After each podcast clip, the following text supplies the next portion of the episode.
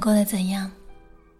我是 WK，这里是旧时光文学电台尺素传听节目。昨天的故事没有讲完，所以今天让我们继续昨天的故事。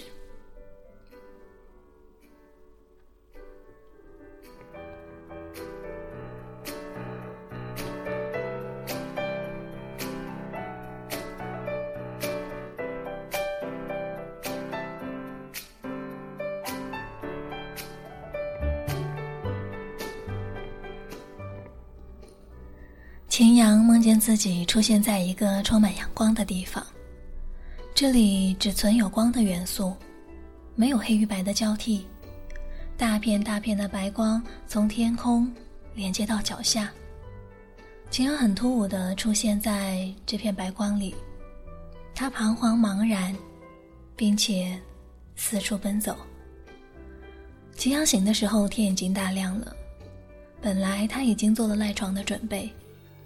不过，在钟慧提醒他今天有个面试的时候，他立马有了精神。一个鲤鱼打挺，迅速地套上衣裤，匆忙到洗手间，利索地洗脸、刷牙，顺便用刷牙的泡沫抹在嘴上，剃了胡子，看起来清爽干净。因为晚上的好梦，或者应该说是因为新婚燕尔，齐昂的心情很好，哼着小调，悠哉悠哉。把自己收拾妥帖之后呢，到客厅看到又是跟以往一样的番茄鸡蛋面，心中立马就叫苦了。钟慧人漂亮，可以说秀外慧中，但是在厨艺方面却是一反常态。不管学多久，也只有番茄鸡蛋面能够让人吃得下。典型的上得厅堂，却下不得厨房。秦阳气吞山河般的吞下了面条。不敢回味那滋味，向钟慧打了招呼，就赶着去面试。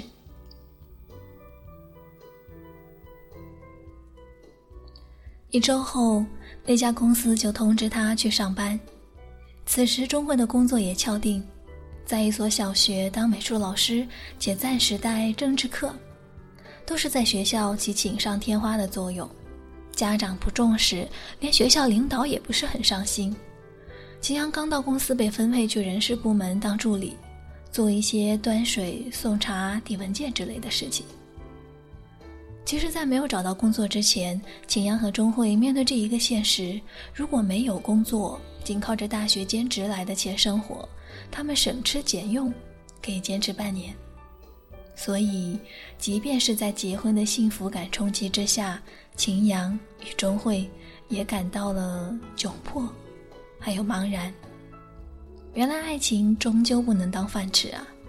安稳的生活建立在物质基础之上，有份正式的工作才能安心的享受爱情的滋润。只有热恋到返老还童的男女和不知当家难的小屁孩会对柴米油盐不屑一顾吧。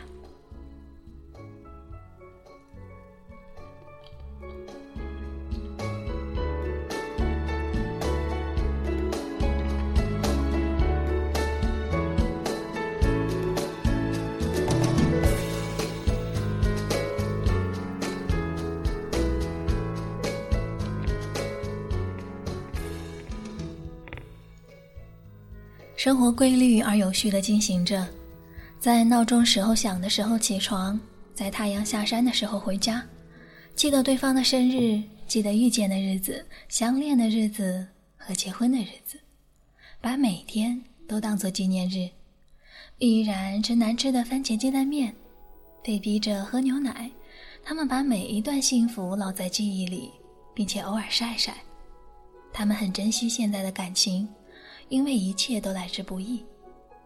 他跟他整整一下午才认识，恋爱了三年才结婚，住在旅馆找到现在的小窝，两个月才找到一份不甚满意的工作。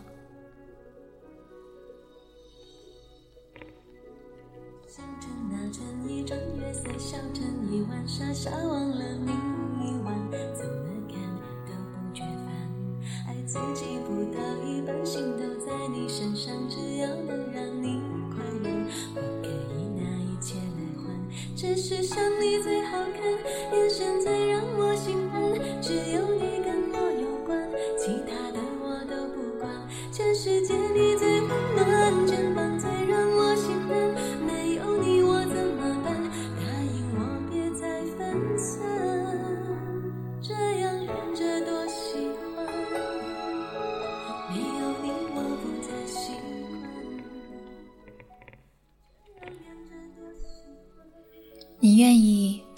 成为夫妻吗？从今天开始，相互拥有，相互扶持，爱他，忠诚于他，无论他富裕或贫穷，疾病还是健康，都彼此相爱，珍惜，直至死亡。你愿意吗？我愿意。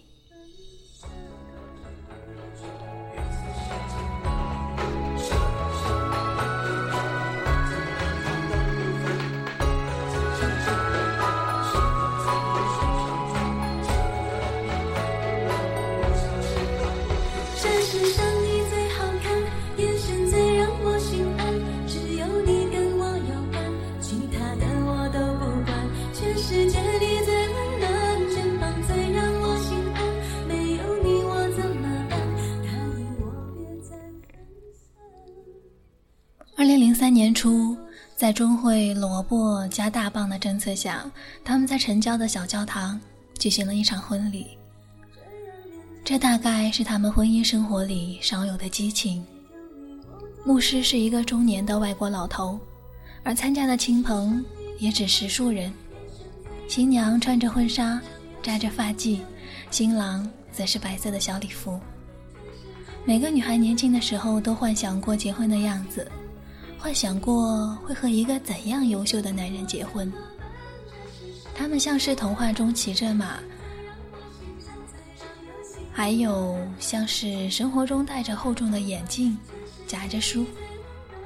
年轻的姑娘，还有心目中最美的她，他们深藏的骚动的心情，渴望一场无与伦比且浪漫的婚礼，来让他们成长，像成熟女人一样散发诱惑人的光芒。钟会一时毫无例外的早就幻想过一场激动人心的婚礼，不需要空前盛大，也不需要后无来人，也不必骑马握花，他只需要一句对方心甘情愿的“我愿意”。他以为两厢情愿的婚姻才是合理的，有精神上的保障，才有白头偕老的可能。他当然清楚，也仅是可能而已，因为这样，景阳和钟会才会在时隔三年之后步入婚姻的殿堂。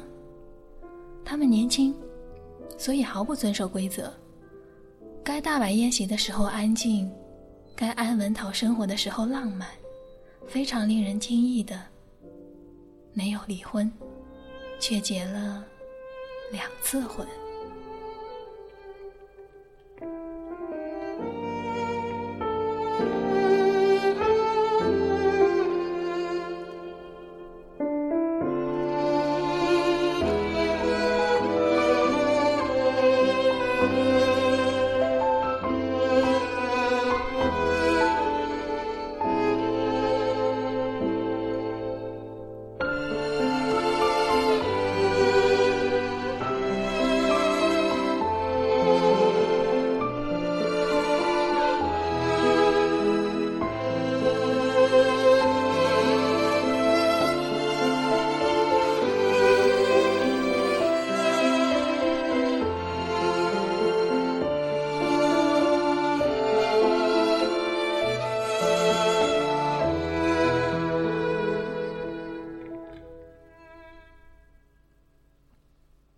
的思想介于男人与小孩之间，秦阳感觉钟会还是一样的任性，但是作为她的丈夫，却又不得不满足她偶尔的要求。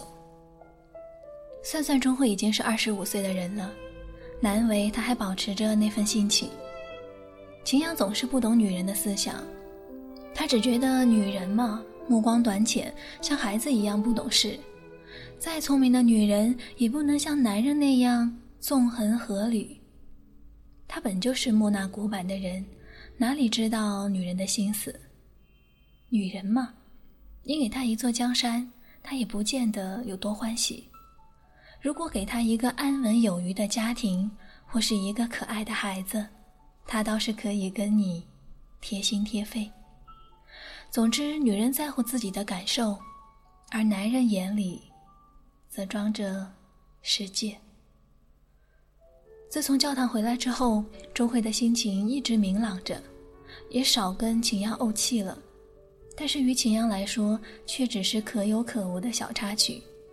虽然也在心底唤起了一丝对于爱情与婚姻的激情，可也只是暂时性的。更重要的是，还是职位升迁与养家糊口之类的问题。关于责任，关于前程，这便是大多数男人生活的重心。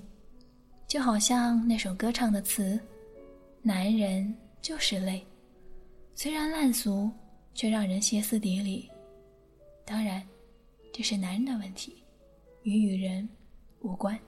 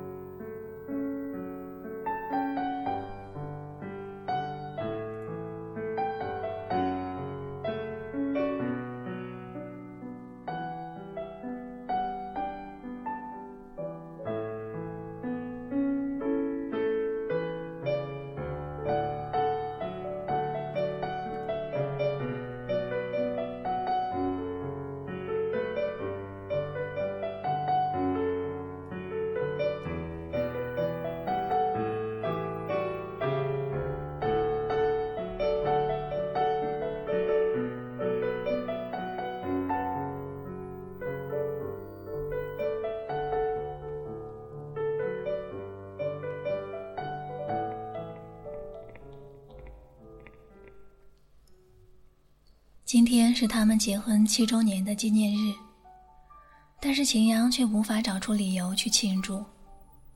他上周向公司领导提出的裁减人员的策划被否决了，这触及了公司大多数人的利益，特别是他的顶头上司人事部经理的利益。经理暴怒，养着如猪一样的脑子对他说：“如果要裁员的话，你是第一个。”所以说，现在的秦阳，他面临着失去工作的危险。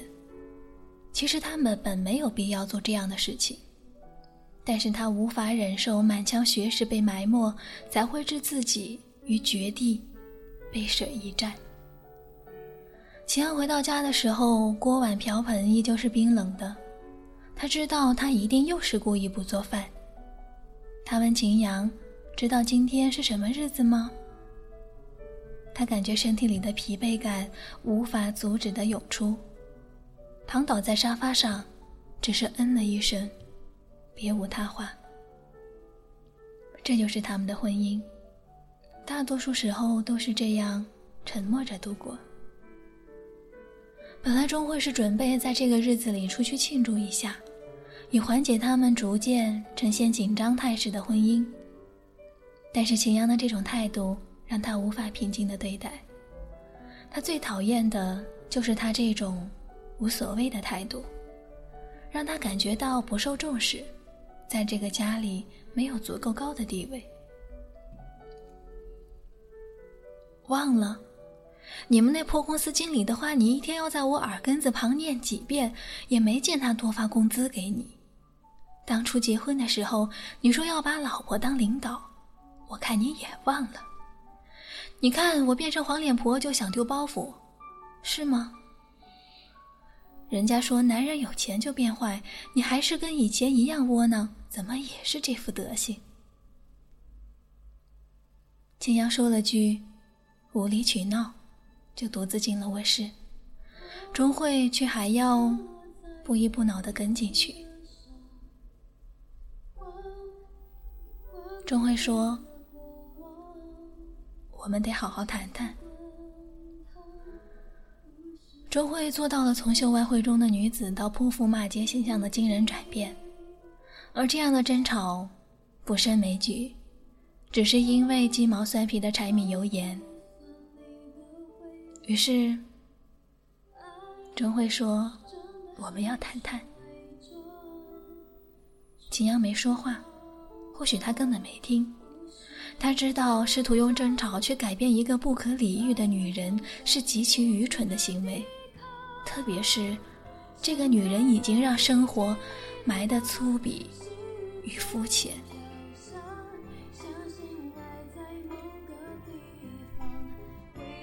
钟慧强忍着破口大骂的冲动，悲泣地说：“你变了，你的眼睛再也不能像注满水一样温柔。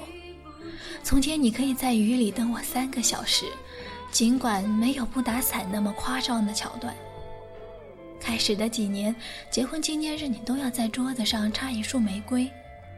现在，连狗尾巴草也没有一只。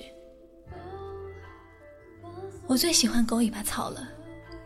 可是以前你说你喜欢玫瑰，雍容华贵的，像我一样。景阳疲惫地说：“钟慧，你要成熟一点。我们总是觉得世界在不停的改变，想象中生活应该是阳春白雪。”一旦我们进入社会，很容易认为是社会及周围的人在变化。但是钟慧，不是社会或者说你所谓的我变得忘恩负义。你要清楚，世界本来就是这糟糕的面目。我还是我，还是愿意与你这样的生活，前提是你不排斥这样的生活。或许是发现这样的交流没有意义。于是他们彼此都沉默着，时间漫长的像挨过了一个世纪。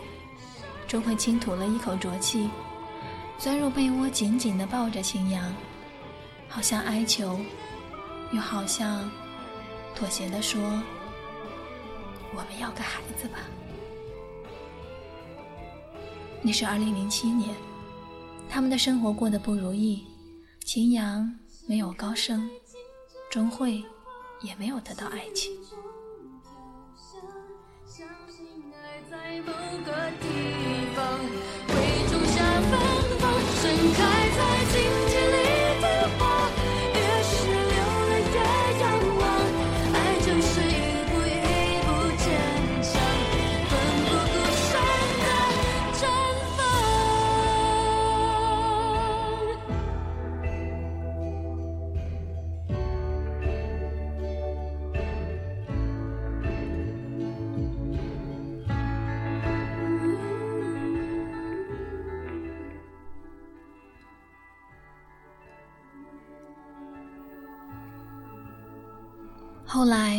去过一次以前的出租屋，每栋楼的墙上换着鲜红的钗，整个小区笼罩在夕阳里，给人一股子悲凉的感觉。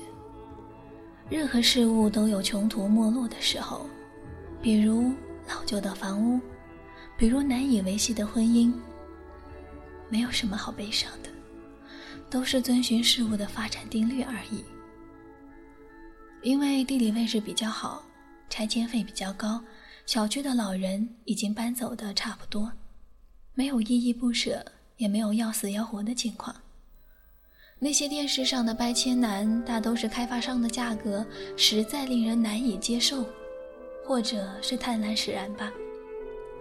期间遇见一个老人正在搬家，他与老伴在一旁指挥搬家公司小心这里，小心那里，都是些很老旧的东西。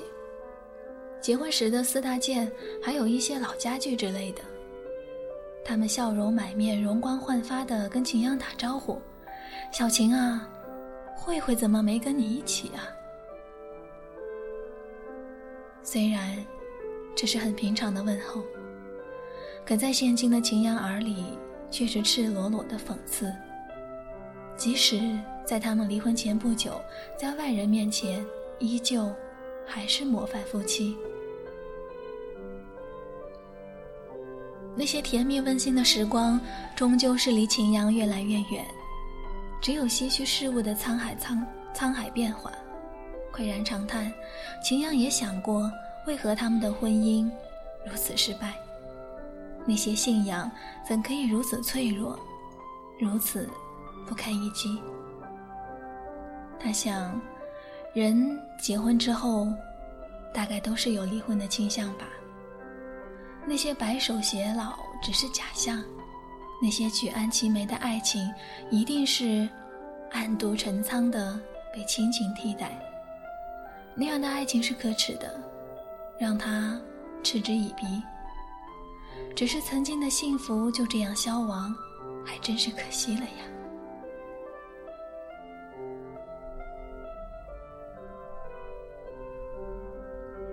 曾经的美好，再也无法清晰的在人们面前展现；曾经去过的地方，也变得面目疮痍，真是可惜了。你愿意和他成为夫妻吗？从今天开始，相互拥有，相互扶持，爱他，忠诚于他。无论他富裕或贫穷，疾病还是健康，都彼此相爱、珍惜，直至死亡。你愿意吗？我愿意，我愿意。青阳突然喃喃自语。